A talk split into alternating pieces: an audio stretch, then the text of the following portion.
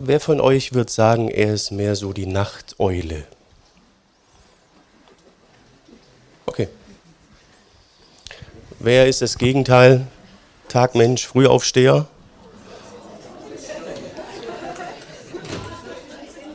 Okay, wer ist in Rente und ist so dazwischen? Seht ihr? Genau. Ja. Also es sind nur ganz grobe Kategorien. Es geht uns ja heute um Licht und Finsternis im Bibeltext und ähm, es gibt natürlich da verschiedene Schattierungen. Es ändert sich natürlich auch im Lauf des Lebens. Ich hatte eine Phase, da habe ich oft die Nacht zum Tag gemacht. Ich bin 47, hat sich ein bisschen geändert. Äh, bei manchen kommt das berufsmäßig, weil sie Dreischichtbetrieb haben und, und, und. Also es sind immer so Sachen. Ich bin dann auch früher, habe ich um 6 Uhr angefangen zu arbeiten, jetzt ist meine Termine eher abends, darum bin ich in der Regel morgens nur gezwungen, so um halb sieben, dermaßen früh, weil unser Kleiner äh, das auch will. Also ne, Nacht, Tag, Rhythmus, ähm, das ist das Thema heute, äh, die Nacht zum Tag gemacht. Text ist 1. Thessalonicher 5, die Verse 1 bis 11 und wir sind immer noch in unserer Reihe, jeden Tag Sonntag, wie der Alltag zum Gottesdienst wird. Da wird auch unser Thema an dieser Stelle viel zu, zu sagen haben. Also die Nacht zum Tag gemacht. 1. Thessalonicher 5, 1 bis 11. Der Apostel Paulus, der den Brief geschrieben hat, macht jetzt heute weiter an der Stelle, wo wir letztes Mal aufgehört haben. Er hat ja beschrieben, wie das ist, wenn Jesus zum zweiten Mal wieder in unsere Welt kommen wird. Ähm, was damit zusammenhängt, haben wir gesehen.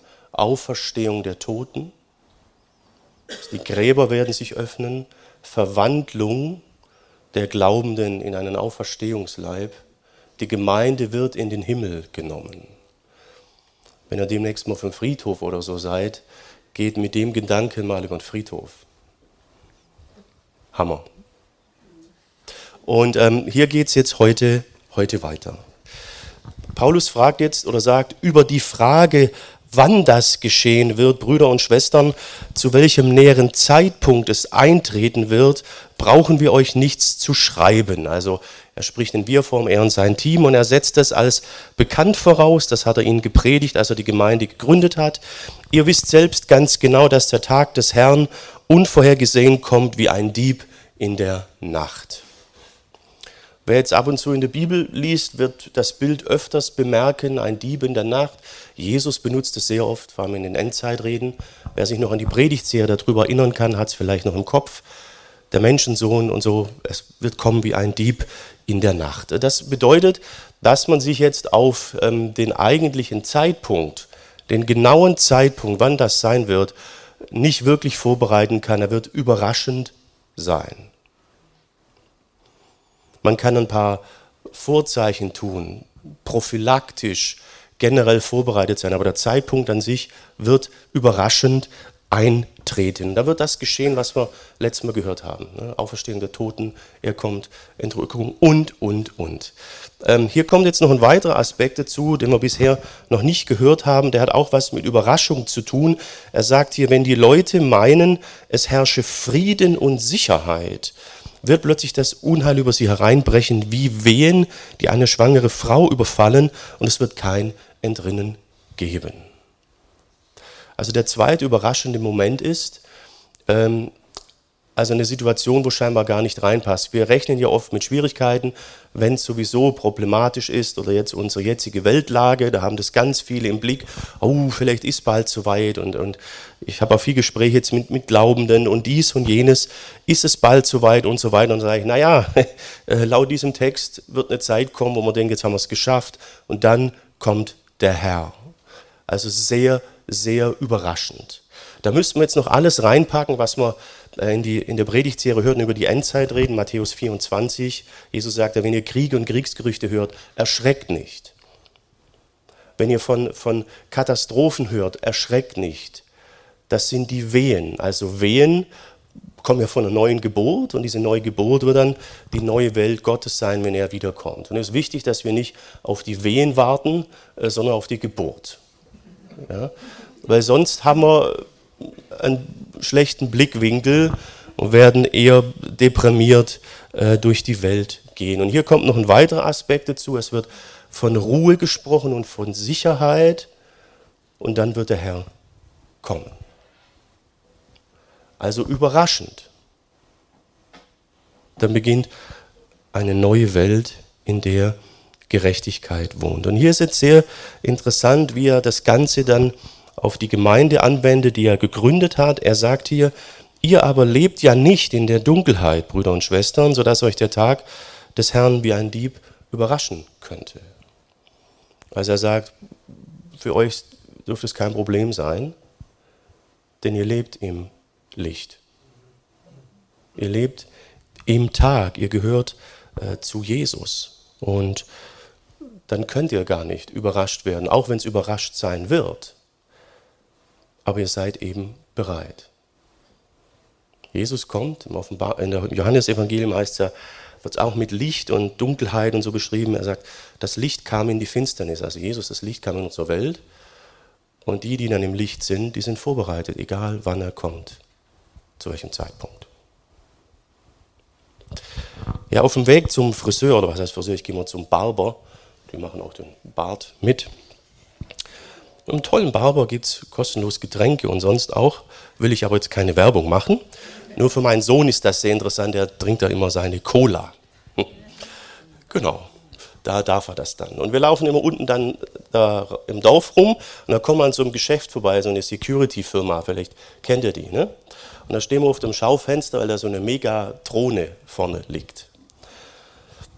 Und wir dachten, wir zwei Männer, ähm, es geht ja nicht um mich, ne? also, aber wenn er älter ist, könnte das mal was für uns sein kann man so das Handy reinmachen und ja, also klasse. Ne? Und auch sonst sieht man allerlei, was man machen kann, um auf einen Einbruch sich vorzubereiten, also, also, also dass er nicht kommt. Ne? Fensterrahmen, Türen. Man kann unheimlich viel machen, äh, dass man gewappnet ist für den Fall, dass eine Dieb oder ein Einbrecher überrascht. Auf den genauen Zeitpunkt kann man sich nicht vorbereiten. man sieht ihn mit der Drohne schon zwei Kilometer vorher. Ja, aber eigentlich nicht. Es ist also gut, wenn man grundsätzlich vorher ähm, vorbereitet ist, ne, ein paar Sicherheitsmaßnahmen getroffen hat und dann ist man bereit, egal wann der Zeitpunkt ist. Und das ist das Bild, das wir hier bei Jesus, äh, hier bei Paulus im Text haben, was Jesus ja auch immer wieder verwendet. Es wird kommen wie ein Dieb in der Nacht. Die Botschaft ist, seid also grundsätzlich bereit, vorbeugt prophylaktisch, lebt im Licht und dann kann euch nichts überraschen. Egal wann es kommt, ihr seid äh, vorbereitet. Also der Schlüssel ist das Leben im, im Licht. Ihr seid nicht im Dunkeln, sagt er. Ihr seid im Licht, ihr seid nicht in der Finsternis. Erste Botschaft für uns heute aus der Finsternis ins Licht. Wenn ich solche Texte immer lese, dann habe ich manchmal ein bisschen Mühe, weil ein Bild trifft auf das andere. Und ich frage mich dann, ja, ist schön, aber was ist jetzt eigentlich der Klartext? Ne, weil mit den Bildern ist ja manchmal so eine Geschichte. Wie, wie lebt man die jetzt oder wie versteht man die? Und da ähm, ist das gut erklärt in Johannes, weil der spricht auch oft von Licht und Finsternis und Dunkelheit. Matthäus natürlich auch, Paulus auch aber alle, also hier bei unserem Text, betonen so gewisse Teilaspekte, was dieses Bild bedeutet. Und ich hätte mal gern äh, das im Gesamten gehabt, deswegen hier in Johannes. Johannesbrief, dort heißt es, von ihm, Jesus Christus, dem offenbar gewordenen Wort, haben wir die Botschaft gehört, die wir euch weiter sagen. Gott ist Licht, in ihm gibt es keine Spur von Finsternis. Also hier kriegt man nochmal einen starken Eindruck, was Paulus auch meint, was generell im Neuen Testament gemeint ist. Gott ist Licht. In ihm gibt es keine Spur von Finsternis.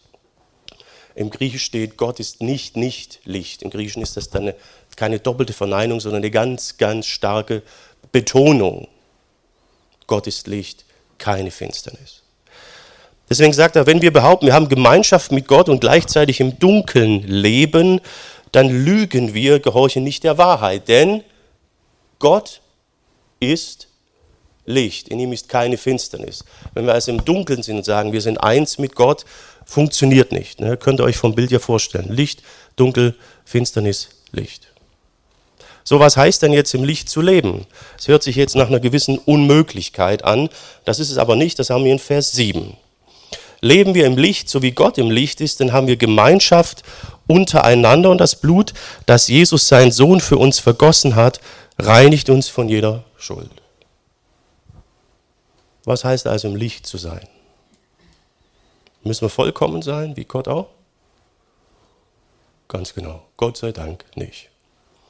Es gibt ja so Grauzonen. Früher hat man gesagt, dran, Funzel, wie es in unserem Leben so ist, oder Grablichter. Also es gibt ja so alles mögliche Schattierungen und so. Ähm, und das ist zunächst jetzt mal nicht die Hauptproblematik. Ähm, der Punkt ist, dass wir uns ins Licht stellen. So.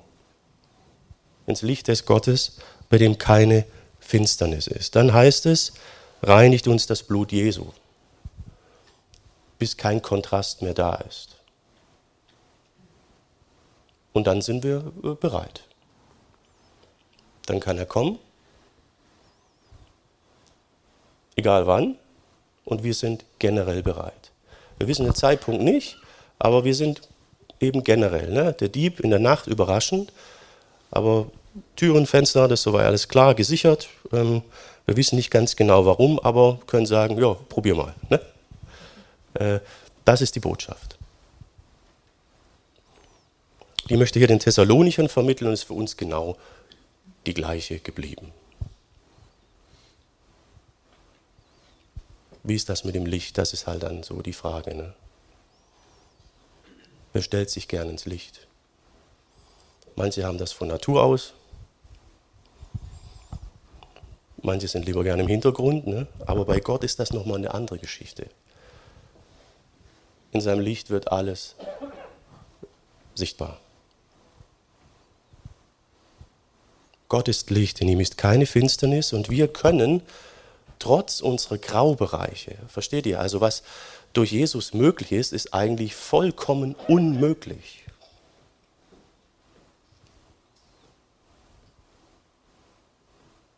Und trotzdem ist es für uns dran und möglich. Also ihr seht, Gott spricht, springt da stark über seinen Schatten Gott ist Licht, vollkommenes Licht, keine Finsternis. Da gibt es einige, die haben so ein paar Grauzonen, naja, gereinigt durch äh, Jesus. Also ich hoffe, dieses Bild von Licht und Finsternis und so ist jetzt ein bisschen äh, klarer geworden. Ich musste da auch mal, also ich frage mich manchmal, Paulus, sag doch einfach mal, was du denkst. Ne? Ähm, aber von Johannes, glaube ich, wird das sehr, sehr deutlich. Er geht dann, er geht dann weiter und sagt dann, ihr, also schreibt wieder die Gemeinde an, ihr alle seid vielmehr Menschen, äh, die dem Licht und dem Tag gehören. Und weil wir nicht mehr der Nacht und der Dunkelheit gehören, wollen wir auch nicht schlafen äh, wie die anderen, sondern wach und nüchtern sein. Wer schläft, tut es in der Nacht und wer sich bedringt, tut es in der Nacht. Also ihr gehört zum, zum Licht. Ihr merkt, da spricht ein bisschen den Lebenswandel an, so ein bisschen Bilder, ne? nüchtern, betrunken. Ähm, das haben wir in den Texten ja vorher, wo er gesagt hat, führt als Gemeinde Jesu einfach ein ordentliches Leben, verdient euren Lebensunterhalt und, und, und, weil es gab halt in der Umwelt, in der Kultur um sie herum zum Teil ein bisschen andere Sachen und da sollten sie sich davon abheben. Lebt, lebt im Licht. Es ist ein Kontrast zwischen euch und der Welt drumherum. Das war damals natürlich schwieriger, das haben wir ja gesehen. Die ganze Umwelt damals war von den griechischen Göttern dominiert bis ins Essen, bis ins Trinken hinein. Man hat einen Becher Wein erstmal ausgekippt auf den Boden für die Götter und, und, und. Und wenn man da jetzt eine andere Kultur gelebt hat, das war wie Licht und Finsternis. Das war anders. Deswegen ist uns dieser Kontrast und der Kampf, in dem die Thessalonicher sind, vielleicht ein bisschen fremd, weil wir das so bei uns im Land Gott sei Dank nicht kennen. Aber das ist der, äh, der, der, der Hintergrund. Er geht dann noch weiter und betont das noch mehr. In Vers 8, da sagt er, wir aber gehören dem Tag und wollen deshalb nüchtern sein. Wir wollen Glauben und Liebe als Panzer anlegen und die Hoffnung als Rettung als Helm. Genau. Also merkt ihr wieder schön, Klartext, seht ihr wieder Bilder. Äh, Helm, Panzer, also Brustpanzer. Er verbindet es hier mit Liebe und Glauben. Und dann ist die Frage, wo, wo ist jetzt hier die Verbindung? Das hat auch etwas damit zu tun, was wir in den Texten vorher hörten, dass er gesagt hat, ähm, achtet, dass ihr eine starke Gemeinschaft untereinander seid. Wieder führt in einen, einen angenehmen, angemessenen Lebenswandel. Sorgt für euren Unterhalt, dass ihr nicht abhängig seid von den Menschen um euch herum, denn auf die könnt ihr euch nicht verlassen. Also da war ein gewisser kultureller äh, ähm, Kampf zwischen der Gemeinde in Thessalonich und ihrer Umwelt. Und er sagt, diese Gemeinschaft, das ist eure Stärke. Mit dem besteht ihr den Kampf. Wenn ihr in der Liebe Jesu eine wirkliche Gemeinschaft bildet, die sich ganz praktisch darin äußert, dass man nicht abhängig ist von der Umwelt und zur Not sogar Leute, die nichts haben, unterstützen kann, indem jeder das tut, was er kann. Das ist hier mit gemeint eine Gemeinschaft in Liebe, die so stark ist, als wäre sie ein Brustpanzer. Der hilft im Kampf zwischen Licht und Finsternis. Also wenn ihr vorblättert, werdet ihr sehen, dass Liebe im Thessalonischen Brief immer wieder in Form dieser Art der Gemeinschaft, die zur Not sogar autark sein kann, gemeint ist. Das ist die Verbindung hier zwischen Liebe und Glaube und dieser Rüstung. Und der Antrieb soll eben die Hoffnung sein auf die Rettung. Die wird dann hier als Helm beschrieben, als Schutz für den Kopf, für das Denken, für das Mentale. Die Hoffnung ist die Rettung. Sie wird kommen und die ist so stark wie ein Helm. Konntet ihr Paulus so ein bisschen folgen? Das ist sein Gedanke. Das führt er dann auch aus hier in Vers 9, da betont er nochmal, denn Gott hat uns nicht dazu bestimmt, dass wir seinem Gericht verfallen, sondern dass wir durch Jesus Christus, unseren Herrn, gerettet werden. Das ist unsere Bestimmung. Unsere Bestimmung ist das Licht, nicht die Finsternis. Das soll bei euch stark präsent sein, wie ein Helm einer Rüstung, den ihr tragt. Er geht weiter. Er ist für uns gestorben, damit wir zusammen mit ihm leben. Das gilt für uns alle, ob wir noch im Leben sind, wenn er kommt, oder ob wir schon gestorben sind. Macht euch also einander Mut und helft euch gegenseitig weiter, weil ihr es ja schon tut. Merkt ihr, da ist wieder dieses, helft euch gegenseitig. Das ist eure Stärke, euer Brustpanzer gegen den Kampf, in dem Kampffeld, in dem ihr gerade steht. Ihr seid das Licht in Thessalonich. Um euch herum ist noch Finsternis. Ihr habt letztlich niemanden außer eure Brüder und Schwestern. Das ist die Botschaft. Und da sind wir natürlich in einer anderen Situation, Gott sei Dank. Aber wir hatten den Open Doors Gottesdienst, verfolgte Christen. Es geht in vielen Ländern geht es den Christen so. Sie haben letztlich niemanden außer sich selbst. Ihr seid das Licht, außerhalb herrscht die Finsternis.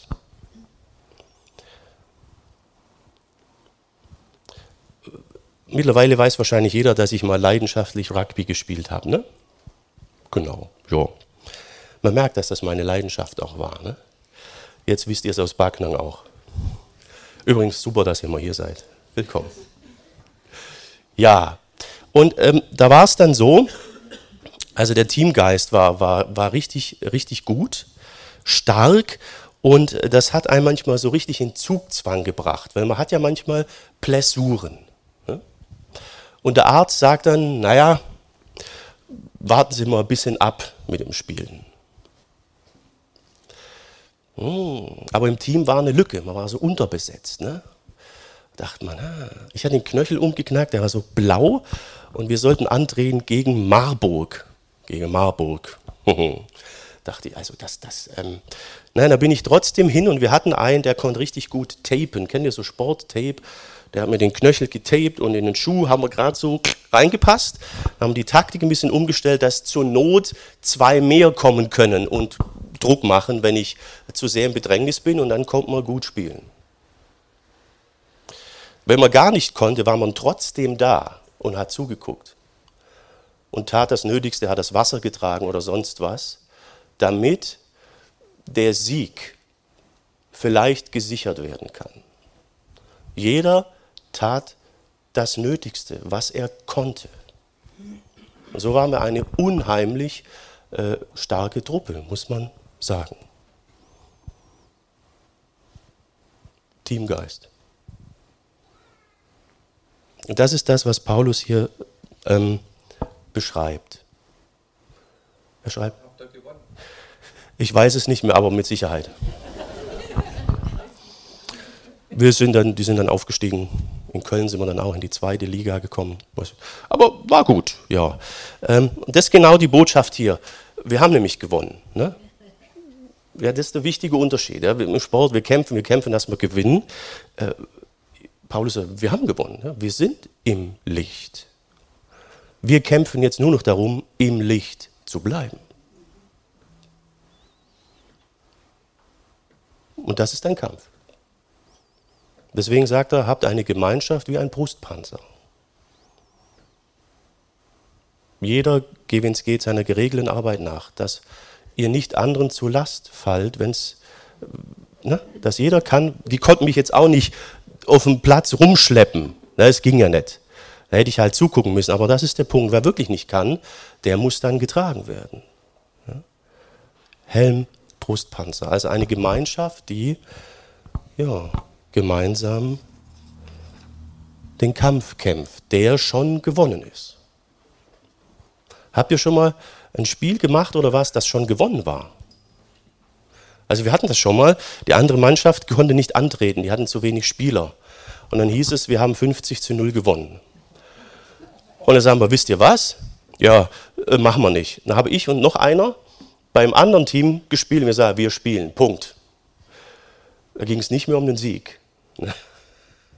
Aber der Kampf war eben, wir, wir wollten das. Wir wollten das Spiel, das die anderen auch spielen können. Ja. Bei uns ist es jetzt an der Stelle anders als Gemeinde. Der Sieg ist da, wir haben gewonnen. Wir sind im Licht, wenn wir zu Jesus kommen. Aber die Frage ist, bleiben wir im Licht? Obwohl drum um uns herum Finsternis ist, Bild gesprochen, und wir einen Kontrast darstellen. Das ist die zweite Botschaft, das Leben im Licht. Leben im Licht. Da hängen jetzt einige Aspekte dran. Ähm, der erste ist natürlich, und das ist die Grundvoraussetzung hier, der Heilige Geist. Also die Bibel macht an vielen Stellen deutlich, dass der Heilige Geist der ist, der die Gemeinde eint, der die Leute in die Gemeinde stellt und der der stärkste Teamgeist des Universums ist. Das ist der Geist Gottes. Das ist die Voraussetzung. Er fügt die Menschen zusammen zu dieser einen Gemeinde. Und ähm, das geschieht zunächst, indem der Einzelne ähm, in die Nachfolge tritt. Und ich bleibe hier einfach mal bei dem Bild von Licht und Finsternis. Hier heißt es in Johannes 5, Vers 12, Jesus sprach weiter zu den Leuten, ich bin das Licht für die Welt. Wer mir folgt, tappt nicht mehr im Dunkeln, sondern er hat das Licht und mit ihm das Leben. Wer mir folgt, das bedeutet, trete ins Licht. Folge Jesus, gib ihm sein Leben, äh, dein Leben. Und dafür hat er ja seins für dich gegeben. Geh ins Licht, erster Schritt dann bedeutet es, ähm, die Sache mit dem Licht äh, auszubauen, dran zu bleiben, also dass man immer mehr selber wie soll ich sagen, jetzt hätte ich fast gesagt, erleuchtet wird oder die Erleuchtung bekommt. Ne? Ähm, das hat ja auch, Erleuchtung hat wieder was mit einer anderen Religion zu tun, ne? aber damit wir eben auch, äh, ich sag mal, weniger Schattenseiten haben, mehr im Licht sind. 1. Johannes 1, Vers 9, wenn wir aber unsere Verfehlungen eingestehen, können wir damit rechnen, dass Gott treu und gerecht ist, er wird uns dann unsere Verfehlungen vergeben und uns von aller Schuld reinigen. Wer im Licht sein möchte, wer das Licht in sich hat, den Geist Gottes, für den ist das ein ganz normaler Prozess. Und das kann mehrmals am Tag ablaufen. Da ist immer Schatten. Wenn wir unsere Sünden bekennen, ist er treu und gerecht wird vergeben. Und der, der, nächste Punkt ist dann, das haben wir in Matthäus, da geht es auch wieder um Licht. Also ihr merkt, Licht, Finsternis zieht sich durch das ganze Neue Testament. Da geht es dann darum, dieses Licht weiterzugeben. Genauso muss auch euer Licht vor den Menschen leuchten, sie sollen eure guten Taten sehen und euren Vater im Himmel preisen. Licht kann nicht verborgen bleiben. Schon gar nicht in der Finsternis. Es fällt auf.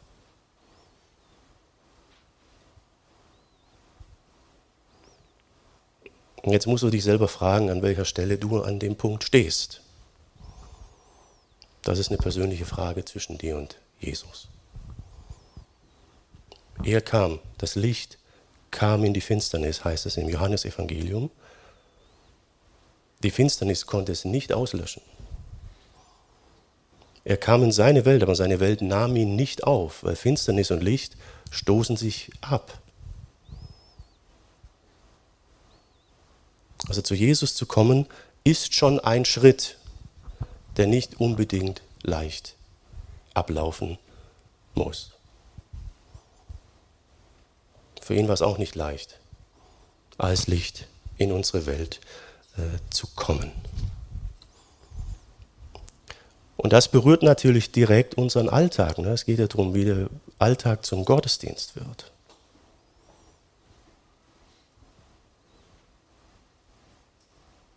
Es ist eine andere Art Lifestyle dann letztlich. Von anderen Prioritäten bestimmt. Im Vergleich zu den Menschen um uns herum sind wir vorbereitet. Uns kann nichts geschehen. Unsere Heimat ist in der Ewigkeit, sagt Paulus, im, im Himmel. Und Jesus sagt das ja dann auch seinen Jüngern, im Haus meines Vaters gibt es viele Wohnungen und ich gehe jetzt hin, um dort einen Platz für euch bereit zu machen. Sonst hätte ich euch doch nicht mit der Ankündigung beunruhigt, dass ich weggehe. Also er sagt zu ihnen, ich bin bald nicht mehr da und die haben Sorge, wo gehst du denn hin? Er kehrte zurück in den Himmel und sagt, dort mache ich jetzt für euch eine Wohnung bereit. Das ist unser Zielpunkt. Unser Zielpunkt liegt nicht in dieser Welt. Wir leben hier, hat Paulus viel zu gesagt, leben normales, geordnetes Leben und das, das. Wir sind keine Aliens. Ne? Obwohl wir aber letztlich dann Gott zum Vater haben. Irgendwie sind wir es doch. Nur wenn du jetzt jemand sagst, ich habe Gott zum Vater, das wird vielleicht manch einer denken, die sind interessanter in der FEG. da muss man dann schon ein bisschen mehr noch dazu sagen. Ja. Und das mit dem Zuhause ist ja auch unsere, unsere äh, Vision als Gemeinde.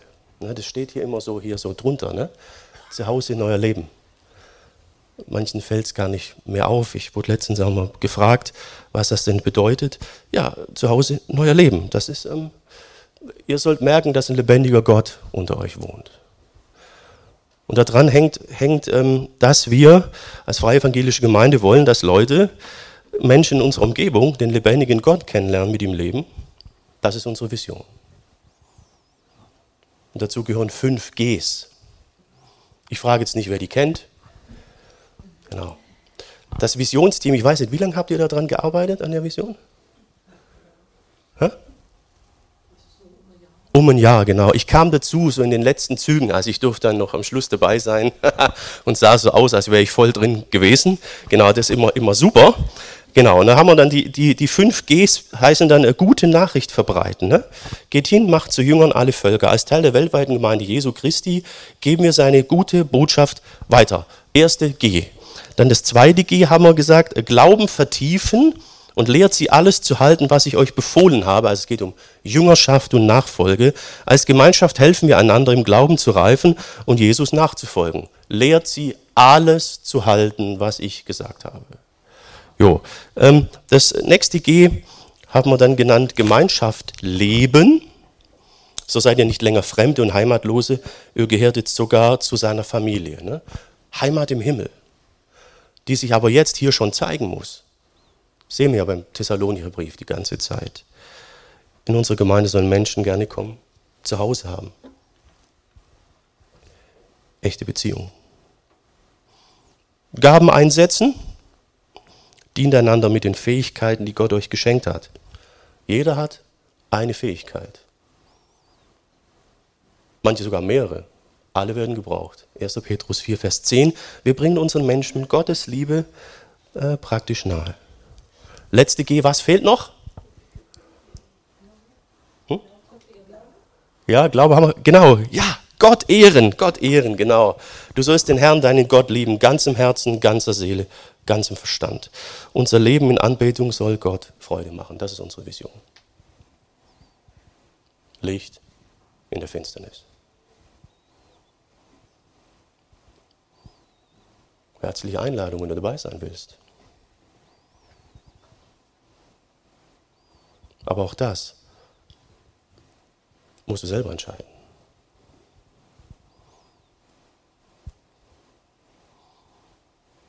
Es geht darum, den Sieg festzuhalten und auszuleben.